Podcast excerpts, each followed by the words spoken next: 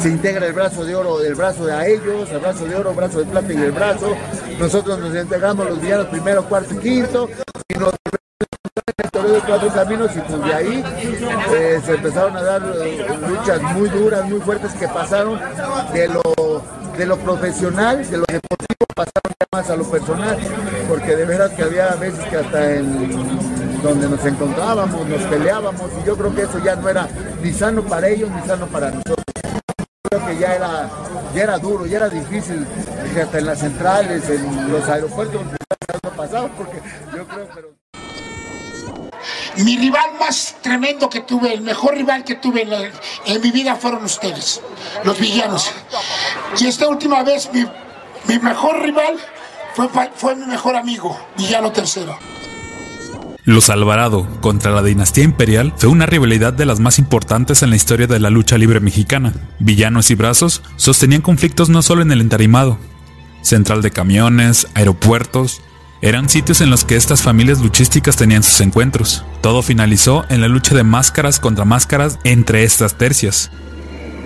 Muy descontrolado completamente, pero te digo una cosa. Si no hubiera contado con, con esta familia, no creo poder ganar. No creo haber podido ganar porque en realidad los triunfadores fueron los cinco. No hablaré de este duelo ya que hay varios videos muy buenos sobre este acontecimiento en el que los villanos desenmascararon a los brazos. Pero en esta ocasión sí les hablaré de un duelo más entre estas dos dinastías. Una lucha de tercias en el que el premio consistía en una bolsa de 100 mil pesos de aquellos tiempos. Era el 12 de agosto de 1984, otra batalla en el toreo de cuatro caminos entre los acérrimos tríos de fraternos, villanos y brazos, esta vez disputándose la cantidad de 100 mil pesos de aquel tiempo, como les había dicho. Así, en relevos australianos, en revancha en Super Libre, chocaban los villanos primero, tercero y cuarto contra los mosqueteros del diablo. Lo siguiente mencionado es una reseña de la revista extinta Lucha Libre, así que esta es la historia.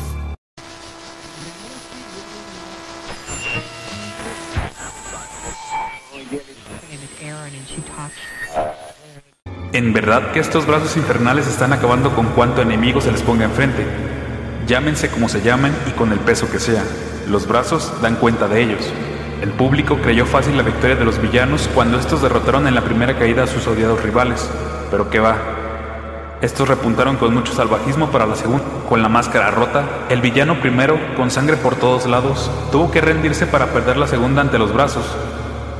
También le surtieron duro y bonito el villano cuarto, que lo dejaron sobre los fanáticos como un santo Cristo.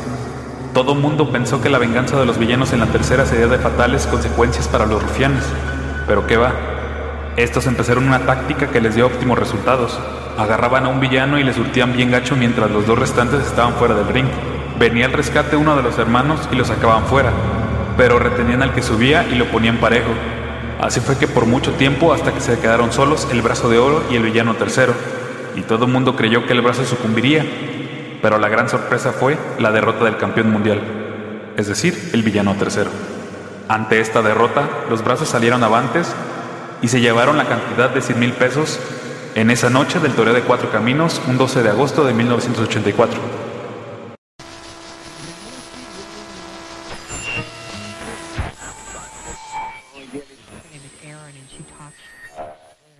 Recuerda compartir este y los otros videos que se encuentran en el canal. Síguenos en Facebook y Spotify como Leyendas Enmascaradas.